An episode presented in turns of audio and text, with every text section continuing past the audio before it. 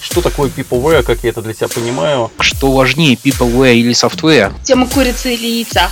Или остроконечников и тупоконечников? У нас такой конфликт. Я программист, ты тестировщик. Как бы ты меня убеждал, что здесь действительно есть дефект? Это великолепно. А тестировщики разбираются в этом за еду. Да? Э, ну, за то, что выдают, да. Кому еду, кому теми продуктами, которые они тестируют. Ты работаешь с людьми, я правильно понял? Эм, да, приходится.